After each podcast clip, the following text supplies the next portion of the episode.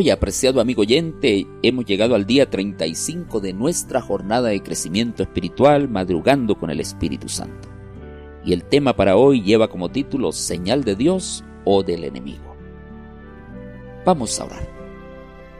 Querido Dios, en este día imploramos tu bendición, tu dirección para el estudio de tu palabra. Que tu Espíritu Santo sea una realidad en nosotros. Enséñanos a través de ella Nútrenos en este día y que tu gracia esté con nosotros. Que tu perdón también sea una realidad en nuestras vidas. Gracias porque nos escuchas. En Cristo Jesús, tu Hijo amado, lo agradecemos todo. Amén. El texto clave para hoy lo encontramos en el libro de Ezequiel capítulo 20, versículo 12 y versículo 20. Leemos de la palabra del Señor lo siguiente. Les di también mis días de reposo para que fuesen por señal entre mí y ellos para que supiesen que yo soy Jehová que los santifico. Y santificad mis días de reposo, y sean por señal entre mí y vosotros, para que sepáis que yo soy Jehová vuestro Dios. Apreciado amigo, el sábado es el único día descrito en la Biblia con nombre propio. Y este día dividirá al mundo en dos clases, los que obedezcan completamente a Dios y los que lo obedecen parcialmente honrando lo falso en lugar de honrar lo original.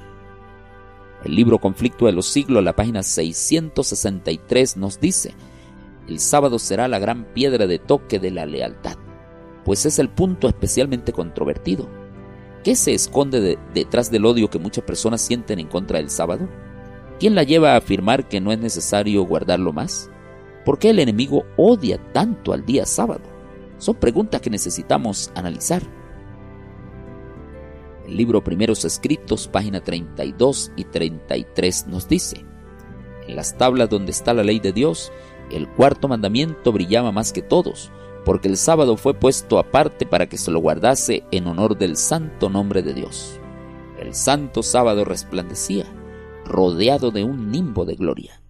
Vi que el mandamiento del sábado no estaba clavado en la cruz, pues de haberlo estado también lo hubieran estado los otros nueve, y tendríamos libertad para violarlos todos, así como el cuarto.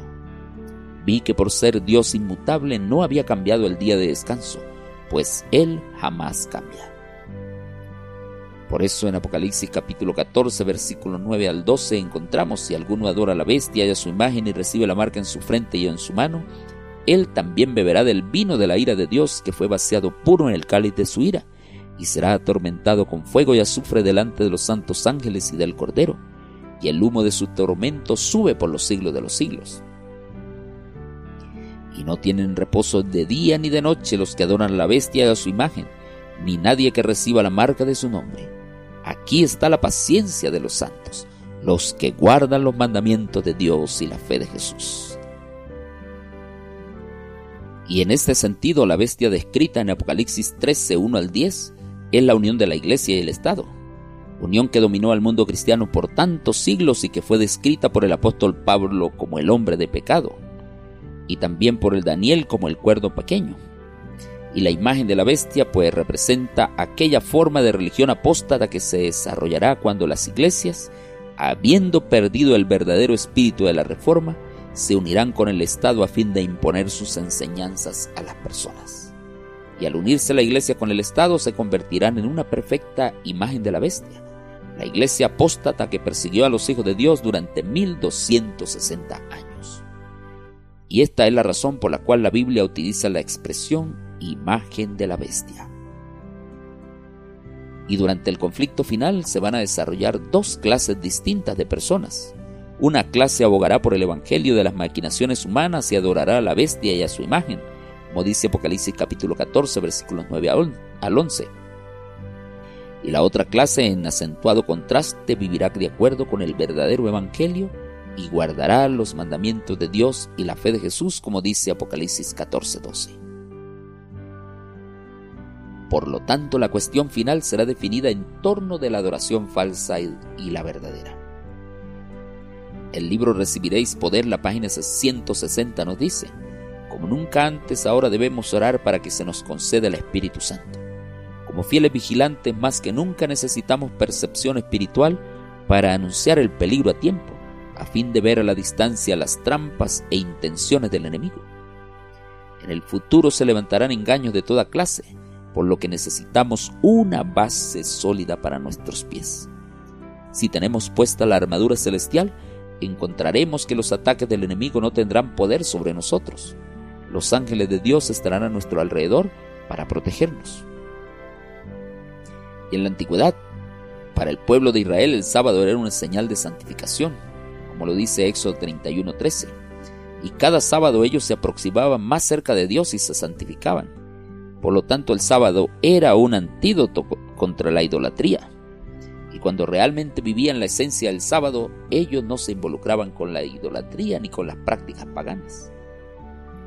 Pero cuando se apartaban de Dios, cuando olvidaban guardar el día sábado como el Señor lo había requerido, pues caían en cosas degradantes.